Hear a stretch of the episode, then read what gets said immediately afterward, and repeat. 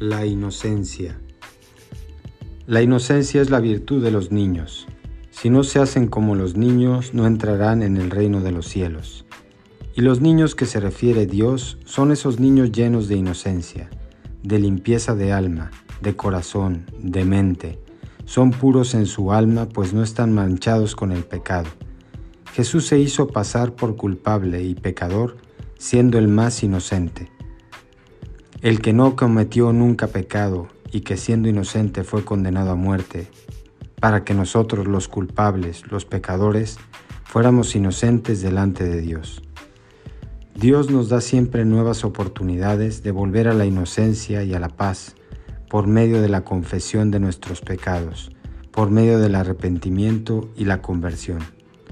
Busquemos la inocencia en la misericordia de Dios y confiemos que Dios perdona todas nuestras culpas para que vivamos en su amor y en su paz.